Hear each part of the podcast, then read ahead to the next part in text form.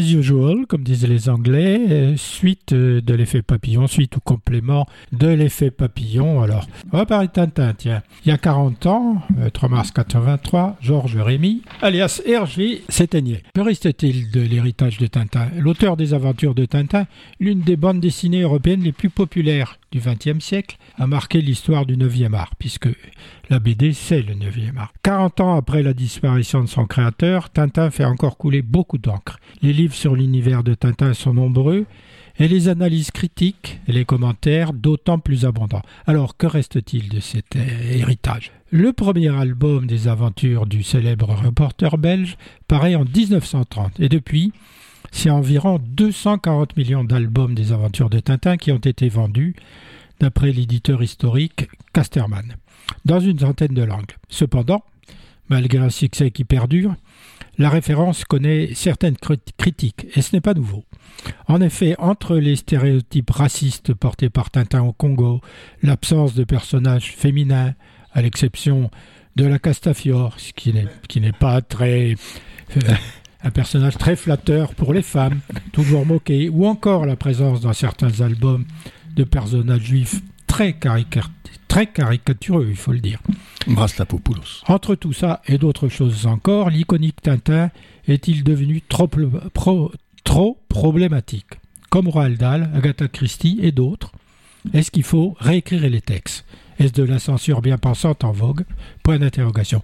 Il faut préciser quand même que Hergé avait déjà modifié bulles et personnages hmm. dans ses premiers albums. Face Notamment quand il était passé à la couleur pour certains, oui, albums. Surtout, mais pas uniquement quand il est passé à la couleur. Non, Je crois que euh, l'île mystérieuse, là, il avait fait fort sur le personnage euh, juif qui était extrêmement caricatural, mais dans les cigares du pharaon aussi, etc. etc. D'ailleurs, dans les cigares du pharaon, il a euh, refait l'histoire de la Ghana et de l'Irgun, qui étaient les, les bras armés des... les, bras armés euh, juifs hum. euh, qui avaient détruit, détruit l'hôtel du roi David, si je me souviens hum. bien. voilà, donc c'est vrai qu'Hergé avait constaté qu'il était allé trop loin, mais après, beaucoup disent qu'il fallait aussi se remettre dans le contexte de l'époque et dans le contexte aussi de la collaboration euh, d'une certaine partie de la presse belge avec euh, l'occupant euh, nazi. Et puis il faisait partie d'une organisation d'extrême droite qui s'appelait Rex. Oui. Donc, c'est-à-dire organisation de jeunesse très catholique. Mm. Et le premier journal où il a travaillé était très catholique comme on peut l'être en Belgique. C'est pas péjoratif ce que je dis, c'est une simple constatation. On va reparler de, Vermeer, hein, le peintre euh, dans l'exposition c'était à Amsterdam. Eh bien, bonne nouvelle pour ceux qui pourraient avoir la chance d'aller à Amsterdam. C'est loin, il faut y aller. Un mois et demi avant l'ouverture, le 10 février de cette exposition événement au Rijksmuseum, plus de 100 000 billets avaient déjà été réservés. Après l'inauguration, les derniers créneaux disparaissaient à toute vitesse et les quelques 400 000 places étaient toutes parties trois jours plus tard. There are no more tickets available, plus de tickets disponibles. Le musée doit mettre en vente, c'est ça la bonne nouvelle, sur Internet des entrées supplémentaires. Il refuse de communiquer le nombre exact en ajoutant des nocturnes aux deux soirées déjà instaurées les vendredis et samedis de 17h à 22h. Donc, dernière chose, exposition Henri Matisse. Le peintre est à l'honneur à Paris au musée de l'Orangerie pendant trois mois. C'est une exposition sur ses créations des années 30 qui est ouverte depuis le 1er mars jusqu'au 29 mai. Au début des années 30, Henri Matisse est à 60 ans un artiste largement reconnu. Pourtant, il doute et traverse une crise d'inspiration. Ce sont ces années marquées par un long voyage qu'il conduit notamment en Polynésie, aux États-Unis, auquel s'intéresse cette exposition. Matisse, cahier d'art, le tournant des années 1930, au musée de l'Orangerie donc, jusqu'au 29 mai. L'exposition rassemble plus d'une centaine d'œuvres. C'est une exposition qui est à la fois sur le doute d'un artiste et sur sa capacité à se renouveler et à se réinventer. Des œuvres rarement exposées en France. Jusqu'en 1935, Matisse privilégie le dessin et la gravure. Ensuite, la peinture reprend ses droits, avec notamment le grand nu couché, exceptionnellement prêté par le musée de Baltimore. C'est quand même une œuvre à voir. C'est une toile pré-pop, peut le dire comme ça, qui est extrêmement audacieuse dans la forme et dans les couleurs, et extrêmement belle. Elle est sans doute l'une des plus reproduites de l'œuvre de Matisse. L'exposition s'achève avec une série de toiles autour du thème des blues roumaines, portées par des modèles qui posent pour le peintre. premier bouquin de l'historien Eric Hobsbawm, donc qui, qui s'intitule Les enjeux du 21e siècle, réflexion sur l'empire et la démocratie. Donc en fait, c'est le rassemblement de plusieurs petits livres et articles qu'il avait déjà fait paraître. Donc Hobsbawm, c'est un historien bah, déjà des États-Unis. Euh, c'est un historien du mouvement ouvrier, c'est un historien de la question noire aux États-Unis. C'est aussi quelqu'un qui s'est intéressé euh, au jazz notamment. Il a écrit beaucoup d'articles sur le sur le jazz. Euh, et, et donc, bah, bah, c'est un historien qui est un petit peu atypique. on n'a pas trop d'historiens de, cet acabit en France. On a eu si, on a eu des gens comme Vidal Naquet par exemple, historien de l'Antiquité puis qui s'est intéressé à la Shoah, très très engagé. Euh, mais euh, ces, analyses sont toujours euh, pertinentes. Alors c'est juste pour préciser, c'est quand même quelqu'un qui avait écrit Histoire du court XXe siècle, puisqu'il fait démarrer le XXe siècle à, 1914, il l'arrête en, en 91, qui est un bon découpage d'ailleurs. Et son bouquin a été refusé des fois pour des raisons politiques. On, on rate un bouquin qui est devenu un manuel, une sorte de best-seller. Deuxième petit bouquin que j'ai découvert il y a pas très longtemps de Julia Valache et Pauline Guénat. Donc c'est l'histoire d'une euh, d'une jeune fille qui est née en 1925, donc de, parents juifs polonais, et qui est arrêtée euh, sur dénonciation. Sa chère voisine en 1943, donc elle a 17 ans, déportée à Drancy, à Auschwitz on va dire l'itinéraire habituel, marche de la mort, etc. C'est évidemment au-delà de son témoignage, c'est que quand on, demande à, quelqu'un, notamment à des, jeunes, de, définir ce que c'est qu'un juif ou une juive, quasi immédiatement, ils vont vers le religieux. Or, les parents de cette jeune fille sont absolument pas religieux. Son père n'a jamais mis les pieds dans une synagogue et il s'en faisait un honneur. Pas définir le juif par son côté religieux. C'était un, petit bonhomme très intéressant. Elle en parle avec évidemment beaucoup d'affection. Un petit artisan qui était là lui aussi très engagé. C'est un petit livre, mais franchement, c'est euh, une petite merveille de témoignages et de, par rapport à ce type de personnage, maîtrisant le yiddish à la perfection, etc. Ça s'appelle de Julia Valach et Pauline Guénat, donc c'est euh, Harper Collins Poche. Ça s'appelle Dieu était en vacances. C'est dommage qu'il soit plus là parce qu'il pourrait nous parler d'Israël et des dérives ah, ultra droitières, ultra nationalistes ah, et ultra orthodoxes. Ils mettent euh, tous les jours dans la rue 300 000 personnes ce qui est quand même une performance en Israël, Tout à fait. et qui repose la question d'un État théocratique, d'un État raciste, et puis qui repose la question de pourquoi la, gauche israélienne, juive israélienne, a disparu dans la nature. Et elle a peut-être disparu parce qu'elle n'a pas su s'opposer à la colonisation au moment pour des raisons politiques bien évidemment et pour des raisons elle au moment où il aurait fallu s'opposer à ça. Mmh. Et maintenant, on est arrivé à des extrémités et à un extrême qui va être difficile à gérer par un Netanyahou parce que là tout le monde est dans la rue. Et le retour en arrière au niveau de la colonisation. À commencer par les militaires, ça sera qui pas est quand même fou. Les pilotes euh, de la défense euh, aérienne israélienne ne veulent plus faire leur période militaire alors qu'ils en ont absolument besoin pour garder le niveau. Alors à partir du moment où il y a une contestation dans l'armée, qui est quand même euh, en Israël la colonne vertébrale, qui est depuis le début d'Israël, est la colonne vertébrale de la nation. Rappelons quand même que c'est une nation qui a la bombe atomique. Hein. Elle n'en parle jamais, personne n'en parle jamais, mais elle l'a, elle l'a parce qu'elle regarde l'Iran, bien évidemment.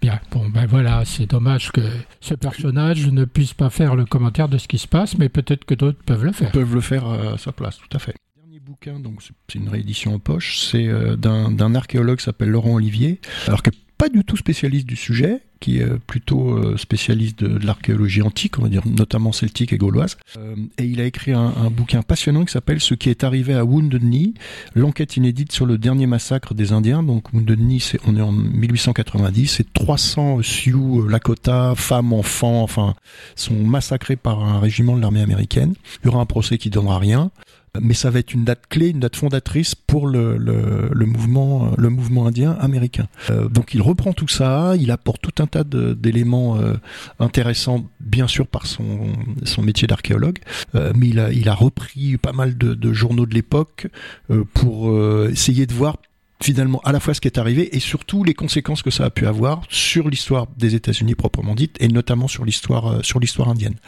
Donc c'est édité euh, chez Flammarion, collection Champ. Voilà, donc trois trois petits bouquins de poche. Alors concernant Wounded Knee, il y a un livre qui a été écrit il y a bien une trentaine d'années sur Wounded Knee.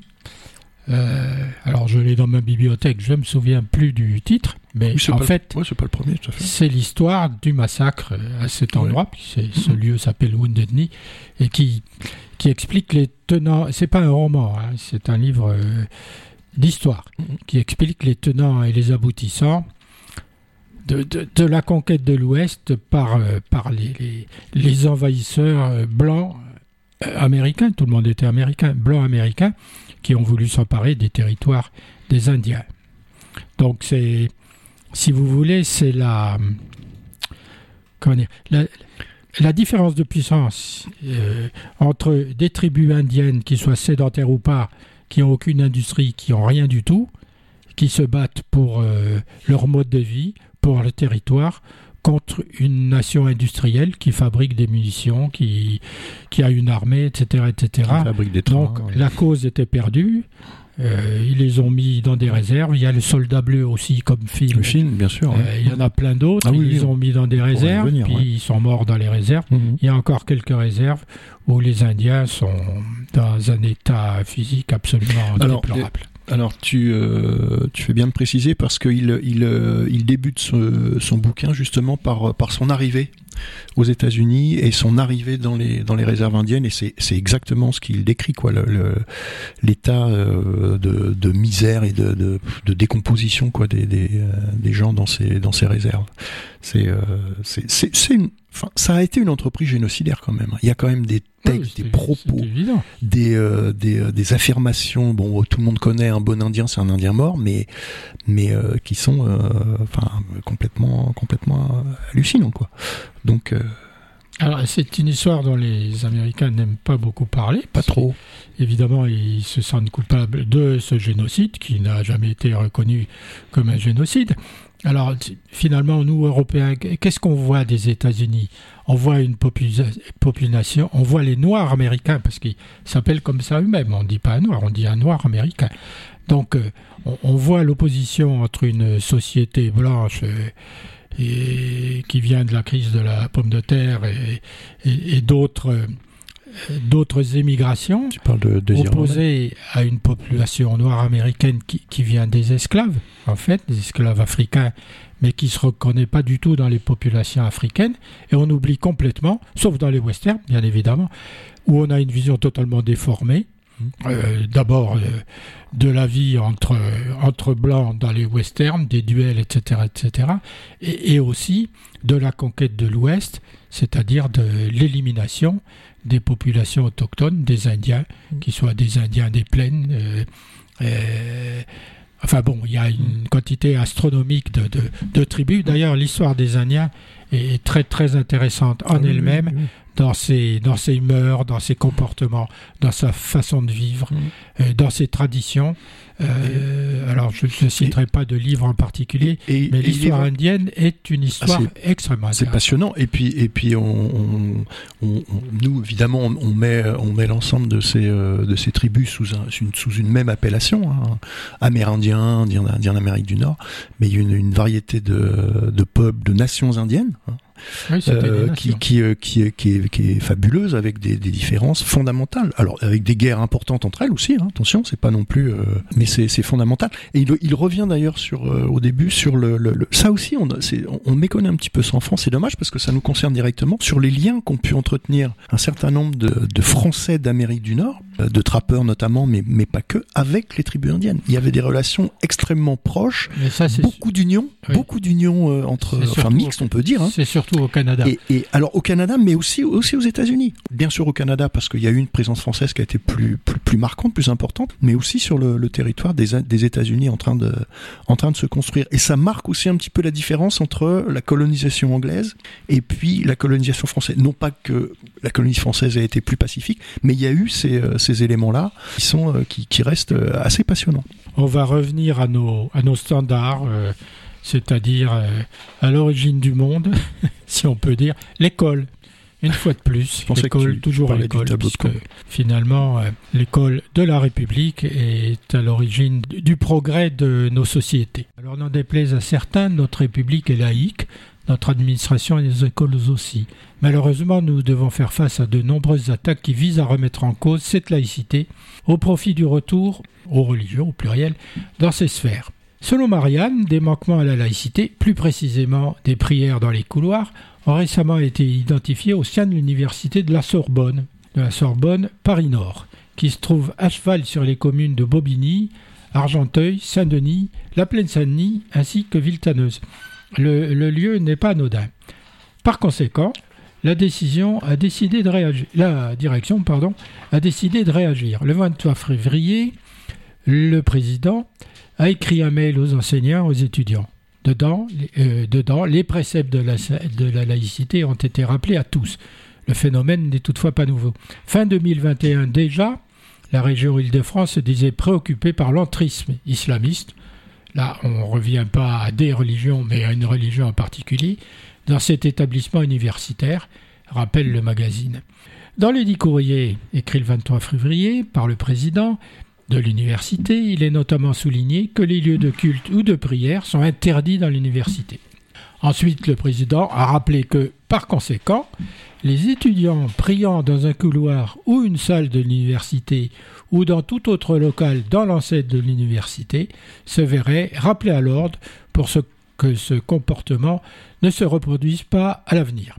IFOP révèle qu'un enseignant sur cinq a subi une agression à motivation religieuse ou identitaire au, fin, au moins une fois dans sa carrière, soit 21%, qui monte à 39% en zone REP. Alors, le principe sacro-saint si l'on peut dire, de l'éducation nationale qui dit pas de vague, est donc battu en brèche sciemment par ses opposants à la laïcité, qui voudraient une république confessionnelle et qui tentent de s'en donner les moyens. On ne tentera même pas d'envisager cette option et surtout ses répercussions sur la société. Toujours est-il que pour ça et d'autres choses, la responsabilité de l'éducation nationale est engagée, mais, ne fait pas, mais elle ne fait pas grand-chose. Je crois qu'à partir du moment où on a refusé de trancher sur, euh, sur certaines questions, il y, a, quelques années maintenant, euh, par exemple, euh, en, remettant le bébé au Conseil d'État, bon voilà, après ça a été la, la, porte effectivement ouverte. Alors quand même pour, pour, pour comment dire préciser, c'est on n'est pas du tout face à un phénomène majoritaire quand même. Hein. c'est très minoritaire, c'est localisé. Ça, euh, comment dire, il peut y avoir des raisons assez diverses. Voilà, j'ai pas l'impression qu'il y, ait, euh, eu une, volonté de faire de l'entrisme, comme tu dis, ou d'essayer de, pénétrer pour voir.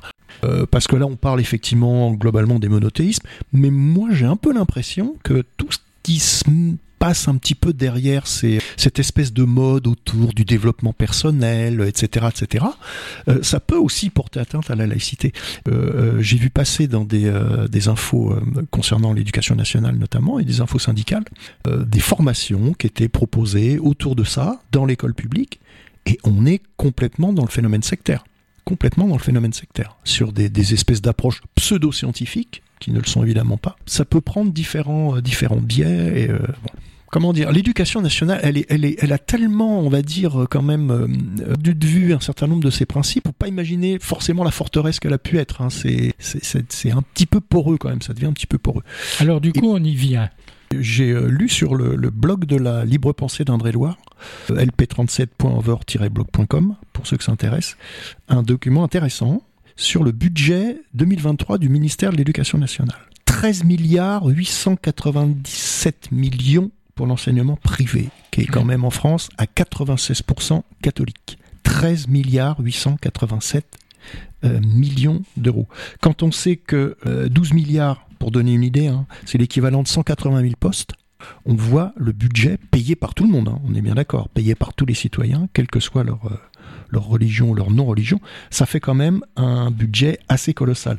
Et un petit point qui est intéressant d'ailleurs, euh, qui est, souligné aussi. Alors bon, c'est loin de chez nous, hein, mais dans les îles Wallis et Futuna, par exemple, la loi Fallou de 1850 est encore appliquée. La loi Fallou de 1850, c'est on est euh, on est au, début du bonapartisme en France et c'est une loi qui va confier totalement les, rênes de l'enseignement primaire euh, au curé. Et ça, ça va durer comme ça pendant tout le, Second Empire. Sur la loi Fallou, je vous conseille de lire le discours de Jaurès à l'Assemblée, qui est un modèle du genre comme aucun politique n'est plus capable d'en faire. Voilà, donc ce budget 2023, il, est évidemment, c'est une atteinte à la licité, c'est évident. C'est la loi de Bré de 59, un peu, euh, comment dire, euh, prolongée par la, loi Rocard de, de 84.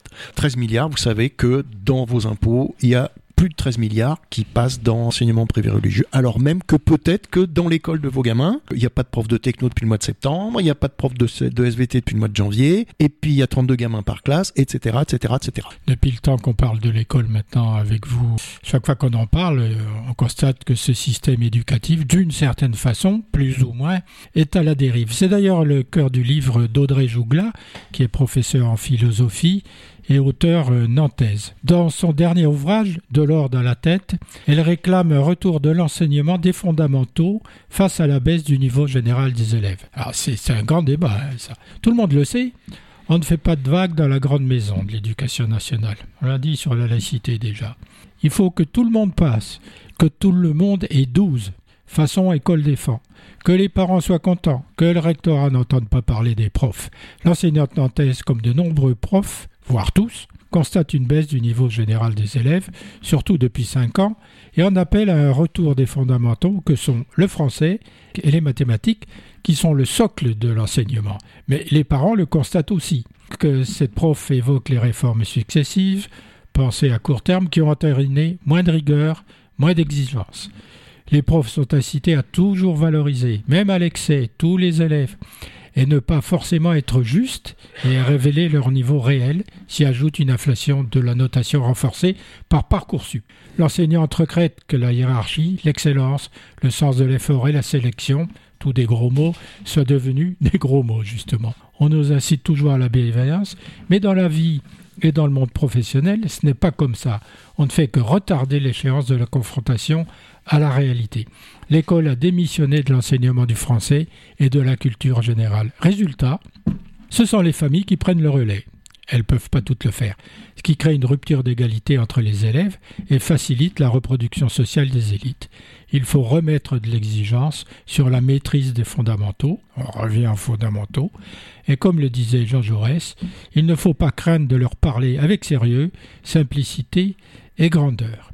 Donc on voit bien que les parents sont concernés dans le système de l'éducation des enfants, les professeurs sont concernés dans la, transmission du savoir et dans la fourniture euh, d'outils pour après euh, démarrer dans la vie du travail et dans la vie sociale. Et c'est l'école qui doit le faire. Il y a une école publique et une école privée. On en reparlera, y compris au travers des budgets. Et ben, qu'est-ce qu'on constate? C'est que peu à peu, tout, tout, cet objectif valorisant pour l'éducation nationale, et toute cette construction est en train de s'écrouler et on ne sait pas ce que ça peut donner. On voit un peu l'impact que ça donne sur les élèves en ce moment. Et c'est pas en leur facilitant la tâche, il faut leur faciliter la tâche, bien évidemment, c'est-à-dire leur faciliter leur travail pour qu'ils accèdent à la connaissance. Mais il faut pas tout leur donner. Et que si on donne des enfants des bonbons aux enfants toute la journée, euh, ils réclameront des bonbons toute leur vie. Ils auront les dents gâtées. Non, puis je crois que, enfin, on, l'avait déjà dit, mais je, pense que c'est humiliant en fait aussi. C'est humiliant pour pour quelqu'un de d'être euh, d'être abreuvé de d'une pauvre culture, quand il y en a une, euh, c'est le prendre pour un imbécile, c'est penser qu'il n'est pas capable de s'intéresser ou de, comprendre des choses plus compliquées ou de faire des, travaux, des activités qui vont. Euh, enfin c'est voilà. Mais on est on est dans cette. Euh, ça fait un moment qu'on est dans cette situation là quand même. Hein. ça fait un moment que les enseignants alertent, etc., etc. Alors tant que le système a l'air de tourner en fait, le système a l'air de fonctionner. C'est-à-dire que tous les matins, les enfants vont en classe, tous les matins, les profs vont dans leur classe. Euh, à chaque fin d'année, il y a des, examens euh, où il y a des, euh, il y a des concours pour la suite. Et, bon, bah, la machine, bon an mal an, elle, euh, tourne, elle tourne. Mais le, problème, c'est pour, faire quoi en fait finalement? Et dans quel état les gamins sortent de ce système? Et, là, il y a, un vrai problème. On le voit bien déjà à l'université où c'est, c'est, ça devient de plus en plus compliqué pour, pour, pour les étudiants. Alors je parle pas de, la, période Covid évidemment qui a été qui a été autre chose, hein, qui est venu se greffer là-dessus, mais mais il y a, y a pas de comment dire de l'école en France ça a été un modèle, ça a été un modèle parce que ça a été à, une échelle euh, nationale euh, le premier pays qui a mis en place une école laïque. Euh, ça date de la commune, hein, gratuité obligatoire, ça date aussi de la commune de Paris, et ça, ça a été une référence. Ça a été une référence. Il y avait un cadre commun sur tout le territoire. Il y avait, c'était normalement accessible à tout le monde. J'ai bien normalement parce que c'était pas non plus complètement le cas. c'était laïque, pas complètement non plus. Hein, euh, il y a encore des, des instits en 1905 qui sont épinglés parce qu'ils euh, euh, ils apprennent pas à respecter les devoirs envers Dieu. L'école laïque, c'est un peu c'est un peu gros. Mais enfin bon, ça a mis du temps à se mettre en place. Et puis c'est difficile de dater, mais courant, moi, à mon échelle, je dirais que on a commencé à avoir des choses qui se passaient fin des années 80 euh, espèces de d'abandon de ceci, abandon de cela, euh, face à des difficultés, bah, plutôt que d'essayer de les surmonter, de donner, comme tu le disais, des outils, d'essayer de, de, voir par quelle pratique pédagogique on pourrait, etc. On, on a un petit peu baissé la garde quand même. Euh, alors ça s'est traduit par quoi? Ça s'est traduit bah allez, on va relever les notes à ce niveau-là, allez, on va relever les, les, euh, on va mettre quelques points en plus, on va faire, et c'est devenu une habitude quasi courante. Et en plus, c'est effectivement, euh, relayé par les, euh, par, un certain nombre de familles, pas toutes, hein. Il y en a qui sont encore attachés à l'exigence, mais ça, a été relayé par un certain nombre de familles, et c'est le pire service qu'on rend aux, aux gamins, et notamment aux gamins de milieu pauvre. C'est le pire service qu'on leur rend on est en train de les enfermer dans ce système, on est en train de les empêcher d'acquérir euh, les connaissances qu'ils sont complètement capables d'acquérir. Il n'y a pas de lien entre le milieu euh, social d'un gamin et sa capacité à, acquérir des connaissances. Euh, que ce soit pas facile, que ce soit compliqué, qu'il faille mettre en place tout un tas de stratégies, ça c'est évident. Mais en soi, il n'y a pas de lien il n'y a pas de lien génétique, biologique ou tout ce qu'on veut. Donc c'est euh, c'est euh, gravissime parce que tu parlais de reproduction sociale, on est complètement là-dedans. Et en plus, la reproduction sociale maintenant, elle se fait bien sûr dans l'école publique, mais elle se fait aussi à côté. C'est-à-dire que toutes les officines de cours euh, complémentaires, privés, etc., etc., c'est en train de fleurir. on voit ça à la télévision, ils font de la publicité. Mais bien sûr, mais bien sûr, il y en a sur les bus de tour des fois. Euh, il y a même des, il y a une équipe de rugby, je l'ai vu l'autre fois, avec euh, Academia ou Academia, je sais plus, parce qu'il y a plusieurs euh, plusieurs officines. Enfin bon, c'est ça devient le, le n'importe quelle politique, enfin en charge de l'école, devrait être alertée par ça, en se disant quelque chose qui va pas. S'il faut passer par par autre chose pour pas forcément réussir d'ailleurs, parce que ces boîtes n'ont pas forcément de, de, je veux dire, ne réussissent pas forcément, hein, mais ça peut être considéré, du moins c'est considéré à un moment donné par des familles comme une espèce de, de, de roue de secours, qu'elle n'est pas forcément. Euh, il y a quasiment plus maintenant de concours de l'enseignement supérieur sans préparation privée ou préalable. Quand je me suis inscrit en fac, ça n'existait pas ça. Ça n'existait absolument pas. Là, ça a fleuri de partout. Enfin, on y va, on y va, on y va. Les remédiations dans les premières années d'université, on en avait parlé aussi, par rapport à la maîtrise de la langue. Enfin, il y a, beaucoup de, il y a vraiment beaucoup, beaucoup de, problèmes et il y a, du souci à se faire. Même si on sait que c'est pas l'école qui va régler tous les problèmes sociaux, ça a jamais été son ambition. Et puis même si ça l'avait été, on voit pas très bien comment on aurait pu faire. Le travail d'une école, d'une école de base, que ce travail puisse se faire avec des horaires convenables, avec des effectifs dans les classes satisfaisants pour pouvoir travailler, avec des profs formés, et non pas des gens recrutés en trois quarts d'heure sur euh, à Pôle emploi ou je ne sais où, comme ça s'est fait dans certaines académies. Voilà, c'est le, c'est le minimum exigible pour une école digne de ce nom. Euh, Alors, comme pour l'instant, on n'y est pas. Comme tu viens de le dire, il y a des éléments perturbateurs qui encore se surajoute à, tous ces défauts, on va les appeler comme ça, la suppression de postes et les fermetures de classes, l'irruption du service national universel obligatoire dans le système qui pourrait le devenir. Euh, je ne parlerai pas du temps de travail des, enseignants, ou alors j'en parlerai si on a le temps. Et pour terminer, euh, la fin des concours. Et la fin des concours, euh, ça ne peut signifier qu'une chose, la baisse du niveau des professeurs. C'est pas la peine de l'appeler différemment. Mmh. Hein. Plus de concours, on peut chercher toutes les raisons qu'on veut et commencer par dire que comme on manque de profs, là aussi on va baisser le niveau euh, pour que ça soit plus attractif. On n'augmente pas les salaires, on baisse le niveau, c'est complètement idiot. Alors, d'abord, ces suppressions de postes et de fermeture des classes, c'est vrai que les enseignants et les parents d'élèves oscillent entre la colère et le dépit. Le ministère de l'Éducation nationale qui pointe une baisse du nombre d'élèves liés à la démographie. C'est comme ça, c'est la, euh, la montée pédagogique est plus faible. Donc on a besoin de moins d'établissements, enfin de moins de salles de classe physiques et de moins de professeurs. Mmh. C'est une bonne raison. Donc, à partir de cette euh, moindre montée pédagogique, le ministère a prévu de supprimer près de 1200 postes d'enseignants du public à la rentrée 2023, notamment dans le primaire. Au total, 667 postes de professeurs des écoles dans le premier degré et 498 postes d'enseignants dans le second degré seront concernés. Les écoles publiques devraient perdre près de 64 000 élèves à la rentrée 2023, soit une baisse de 1,15% par rapport à la rentrée de septembre dernier. Il faut bien donner des chiffres, même s'ils sont rébarbatifs, pour éclairer un peu les problèmes. C'est significatif, tout à fait. La, la diminution dans le secondaire sera toutefois bien moins significative que dans le primaire, avec seulement 840 élèves de moins à l'automne prochain. De quoi provoquer la colère d'une large partie de la communauté éducative et des parents d'élèves qui multiplient les actions devant les établissements électoraux. Les conséquences de ces suppressions de postes qui diffèrent selon les niveaux, sont nombreuses. Dans le premier degré, elles entraîneront directement des fermetures de classes, décidées à l'échelle départementale depuis le début de l'année. Au collège et au lycée, ce sont les enveloppes d'heures données à chaque établissement, les dotations horaires globales DHG, qui se retrouvent affectées.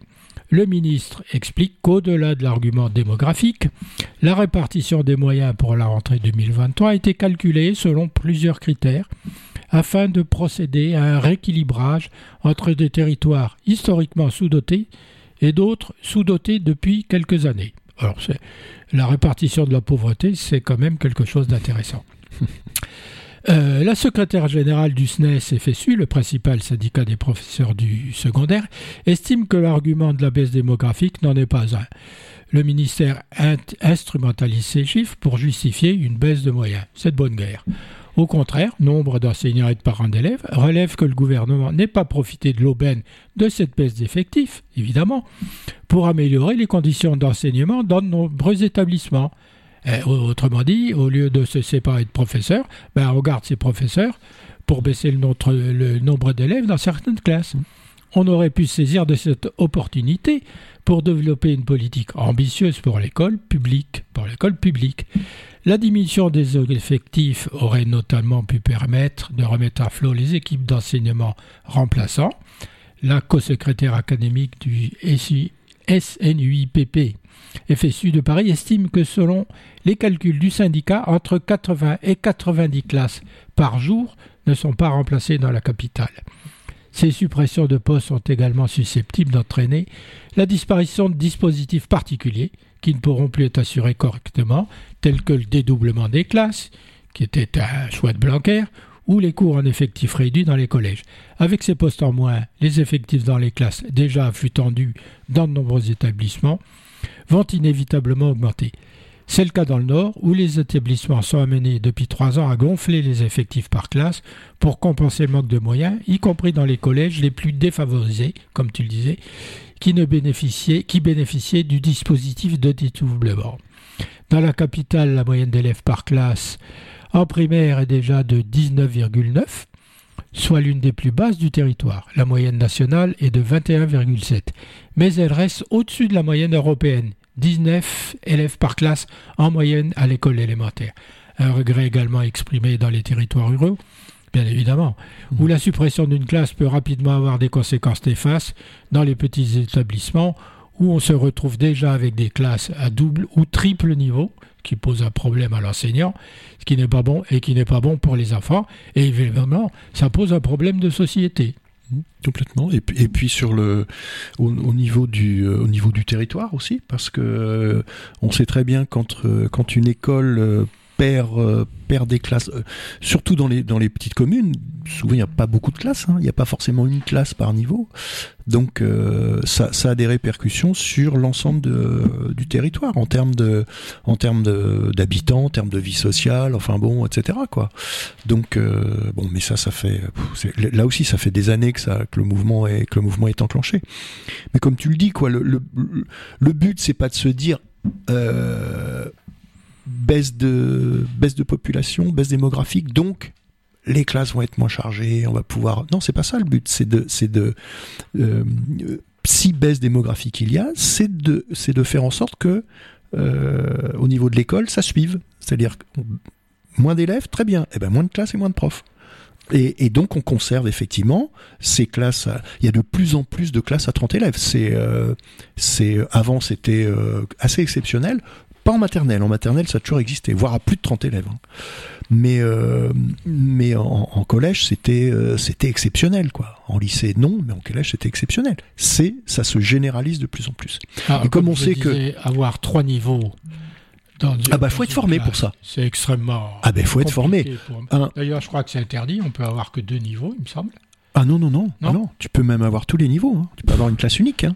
Mais l'impact sur les, territoires ruraux est terrible parce que mais bien sûr, une petite commune qui a déjà perdu son bureau de poste, mais exactement, euh, la boulangerie, etc. etc. Tout à fait. Quand en plus on lui supprime une classe, ah c'est une ben, véritable catastrophe. Elle est morte, en fait. C'est foutu. Alors déjà, ça existe depuis un petit moment, puisqu'ils ont fait des regroupements pédagogiques. Hmm. Dans telle commune, ça va être CP1, CE2, puis dans la commune à 10 km, ça va être CM1, CM2.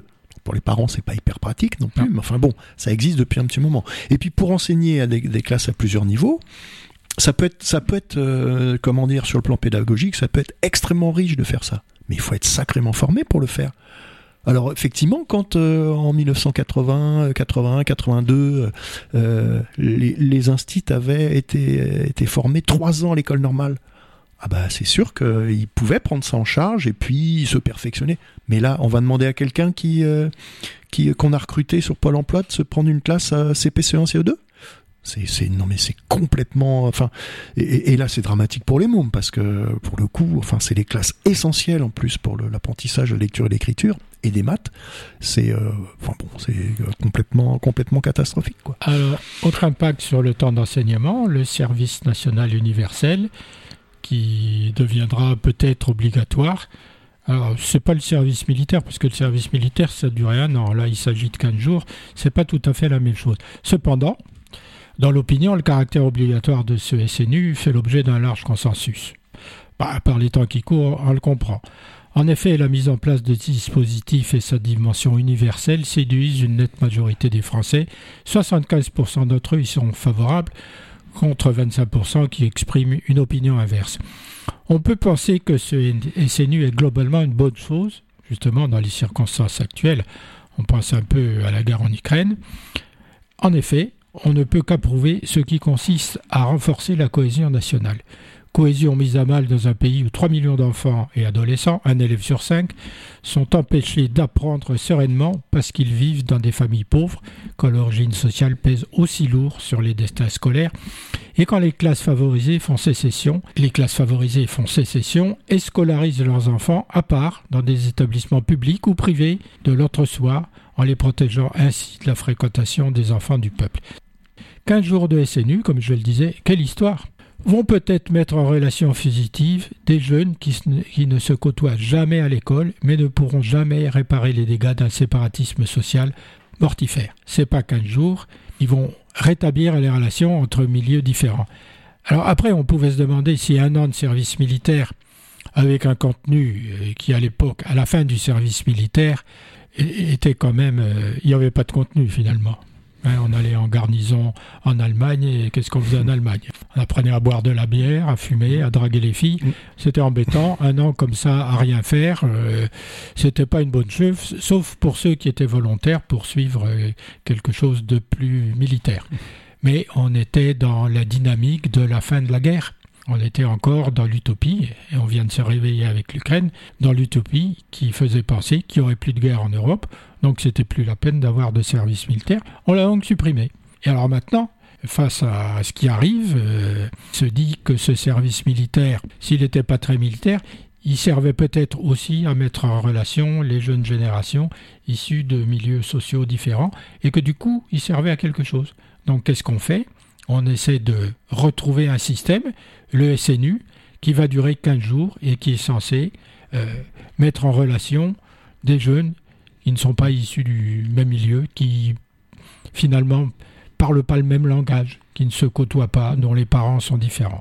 Donc euh, voilà le premier objectif de ce SNU. Mais normalement, objectif, normalement ça se fait à l'école, ça. Oui, bah, c'est ce que j'allais dire. Hein L'autre objectif de SNU, c'est d'accompagner l'insertion sociale et professionnelle.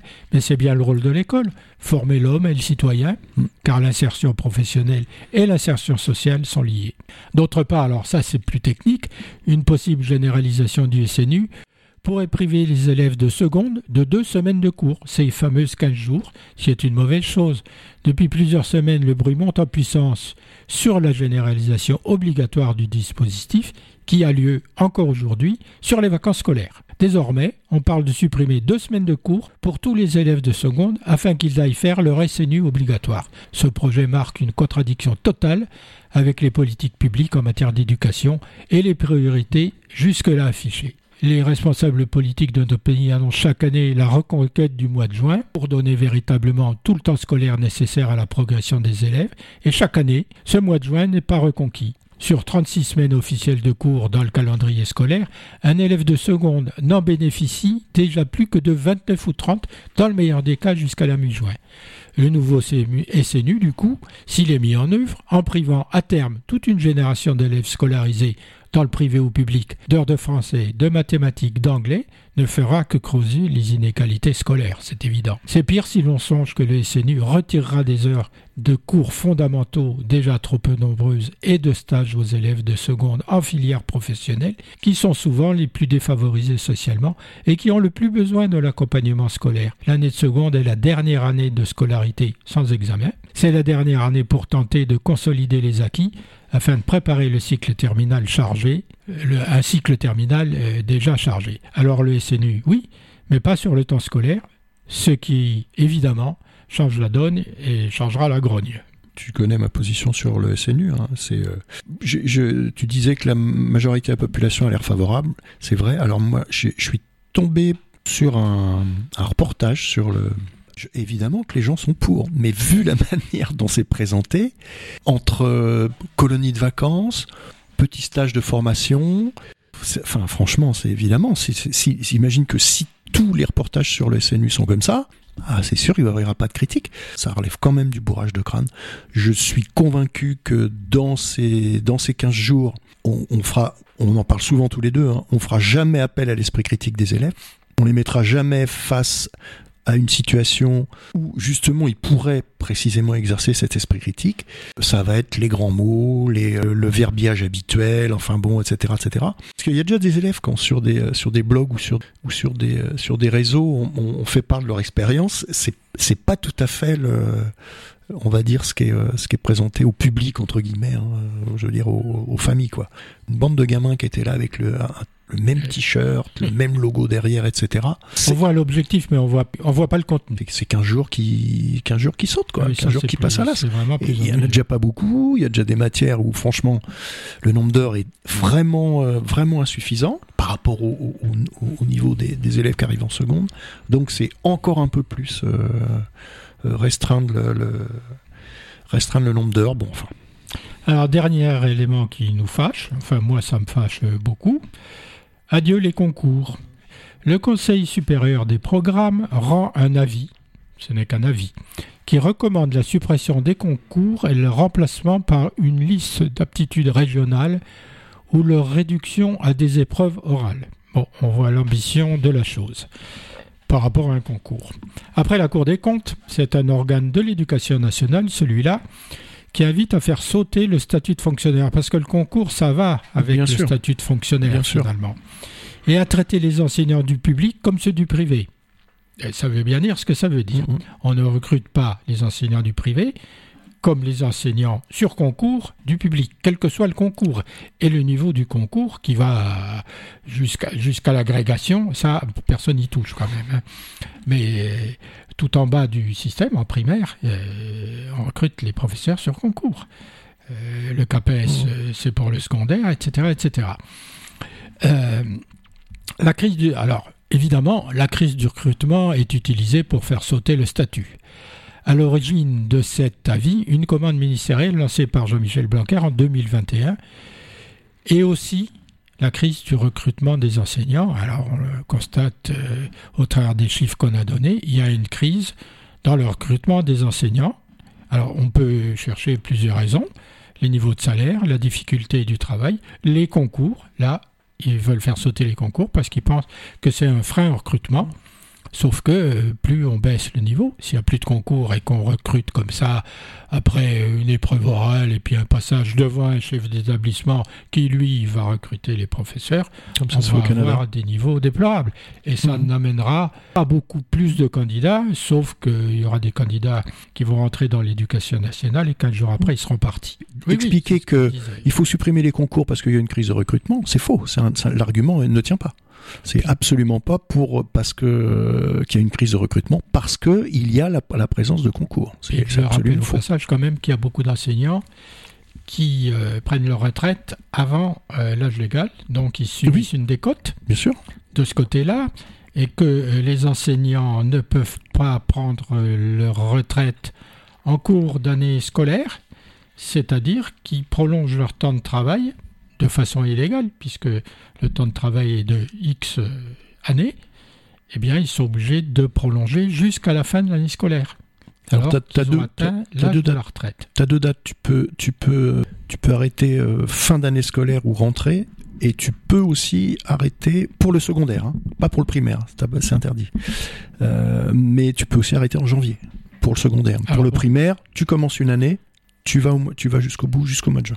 Tout ça entre en ligne de compte, bien évidemment. Comment y remédier à tout ça? Alors, plutôt que d'envisager une amélioration de la rémunération et des conditions de travail, ce que je disais précédemment, mhm. pour rendre le métier plus attractif, le CSP préfère tordre le cou au concours, ce qui remet en cause le statut des enseignants, donc le statut de fonctionnaire. Le CSP constate qu'à l'étranger, parce que quand ça arrange, on regarde l'étranger. Bien sûr. De nombreux autres États exigent des diplômes, une qualification qui atteste un niveau de connaissance et des compétences établies au niveau national. Dans ces pays, le recrutement des enseignants est souvent géré au niveau local. C'est le nouveau grand dada de l'éducation nationale. Mmh. On va gérer le recrutement au niveau local. Ça veut dire que, puisqu'il faut que le niveau local ait plus de responsabilités, c'est le chef d'établissement qui va finalement euh, pas faire passer les concours, mais faire passer un entretien, entretiens, à des professeurs qu'il choisira lui-même. Alors, mhm. c'est pas difficile de comprendre que dans un établissement favorisé, le chef d'établissement va choisir les meilleurs candidats, et puis que dans un établissement défavorisé, il va choisir ce qui reste, d'autant plus que dans leur système, le CP propose aussi, les candidats trouvent eux-mêmes leur établissement. C'est quand même fou, quoi. C'est ça. C'est le système canadien. Au Canada, les enseignants euh, démarchent, en fait, démarchent auprès des établissements. Ça. Sur projet en plus, en expliquant, alors peu importe la, matière qu'ils enseignent, hein, mais en expliquant ce qu'ils savent faire ce qu'ils ont déjà fait, etc. Avec un CV. Euh, bah oui, moi je fais, je sais pas. Euh, oui, comme quand tu veux rentrer chez Total. Je suis prof de maths, mais euh, mais je, je, fais un petit peu d'aquarelle, je fais, je joue au basket. enfin, c'est ça fait longtemps que c'est comme ça au Canada. Alors le CSP, il quand même propose de nombreux scénarios pour améliorer le recrutement y compris ne rien changer à l'existant d'ailleurs, ce qui, ce qui hmm. est un scénario, ou alors revenir à la vente 2019. Mais la plupart des scénarios, après cette longue argumentation hostile au concours, parce que quand même le fond du problème, c'est l'hostilité au, concours, on retrouve dans les propositions du CSP deux obsessions exprimées à des degrés divers. La suppression du concours et la réduction des épreuves aux français et aux maths. L'évaluation finale serait ramenée à une épreuve sur dossier et un entretien. On l'a déjà dit précédemment, mais là c'est plus précis toujours pas d'épreuve écrite. Là, on supprime toute épreuve écrite. Un autre scénario supprime lui aussi les épreuves écrites du concours, entre guillemets, puisqu'il n'y a plus de concours, qui ne permet plus aujourd'hui de pourvoir tous les postes. Ils disent pourquoi? Remplacé par deux épreuves orales, une séance en français et en maths, et un entretien sur l'éthique du fonctionnaire. Qu'est-ce que c'est que l'éthique du fonctionnaire? Bah Ça, faut montrer pas de blanche. Hein faut avoir le petit doigt sur la couture et faut pas s'égarer dans les commentaires. La, fidélité. C'est la gueule du client. Là. Hein. Un dernier la pensée du client. va encore plus loin en supprimant totalement le concours de recrutement les titulaires d'un master seraient inscrits, sur une liste d'aptitudes. Ils devraient ensuite trouver une école, ce qu'on l'a dit précédemment. Ils seraient embauchés par une commission associant un inspecteur et un directeur d'école sur dossier. Dans ce scénario, les enseignants du public sont traités comme ceux du privé. C'en est fini donc du statut du fonctionnaire. C'est ça. Et c'est le but aussi, parce que ça fait un petit moment que ça traîne, que c'est dans les tiroirs, et donc c'est euh, gravissime parce qu'on peut. Il y a toujours eu des enseignants dans le primaire et le secondaire, qu'on démarrait en faisant des vacations. Avant, on, appelait ça maître auxiliaire, euh, et qui petit à petit euh, se sont formés sur le tas ou avec des formations, qui ont, acquis leur, leur diplôme, leur qualification. Mais là, le, problème derrière la suppression des concours, c'est ce que tu, ce que tu dis. Justement, c'est le statut des fonctionnaires. Et, et je crois que c'est ça qui est visé.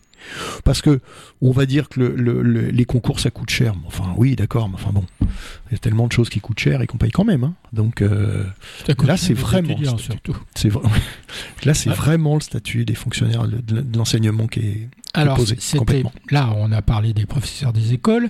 Euh, dans le second degré, le CSP propose d'en finir avec la monovalence des formations. Ainsi, il propose, ça aussi, ça fait longtemps que c'est. Ainsi, il propose, comme pour les professeurs des écoles, une formation dès la L1, mais sur deux disciplines suivies de stages en responsabilité en master. Alors ça, c'est un scénario. Un autre scénario... Alors, excuse-moi François, avant on appelait ça des PEGC, professeurs d'enseignement général de collège, qui étaient bivalents. Français-anglais, français-histoire, maths SVT, etc. Un autre scénario juste un Fallait un propose de réduire le concours encore lui, qui n'existe plus, à une épreuve sur dossier et un entretien. Le CSP propose aussi le recrutement sur liste d'aptitude avec recrutement par un IPR, donc l'inspecteur, et un chef d'établissement, de nouveau comme dans le privé. C'est toujours le même truc. On, on descend la responsabilité du recrutement, donc il est plus national, forcément. Ah bah non, si c'est les chefs d'établissement, il, va même être micro-local. Oui, on descend au niveau du chef d'établissement et on laisse la responsabilité du recrutement et le choix du recrutement au chef d'établissement, peut-être avec le, il y a un comité pédagogique ou quelque chose comme ça. Ouais, ouais. Pas sûr d'ailleurs que les chefs que tout l'ensemble des chefs d'établissement soient, soient d'accord pour avoir cette responsabilité. Hein. Ben, c'est-à-dire qu'ils porteront la responsabilité de la performance ou, ou non de leur établissement. Ah Sauf que pour les établissements les moins bien placés, par définition, ils auront une mauvaise performance de leurs professeurs. Mmh. Dans la mesure où un, professeur des écoles, de lycée, collège, etc., est un fonctionnaire d'État, son autorité de tutelle, on va dire, c'est directement l'État, c'est le ministère. Quoi qu'il se passe, hein, mmh, quoi mmh. qu'il se passe. Euh, là, ça, ça sera donc plus le cas. C'est-à-dire que s'il y a quoi que ce soit dans n'importe quelle euh, circonstance ou autre, le responsable, il est dans le bureau. Il est dans le bureau de l'établissement. C'est ça. Donc c'est très facile d'aller le voir. Donc, il n'y a plus de protection. Alors il se cache derrière leur petit doigt, l'avantage étant d'avoir une gestion plus proche du terrain et donc plus humaine des enseignants. C'est vraiment à se moquer du monde. Donc les établissements deviennent des genres de start-up. Eh bien, je crois que nous en avons fini pour aujourd'hui. Euh, merci beaucoup de votre fidélité. Au revoir Thierry, au revoir au revoir François.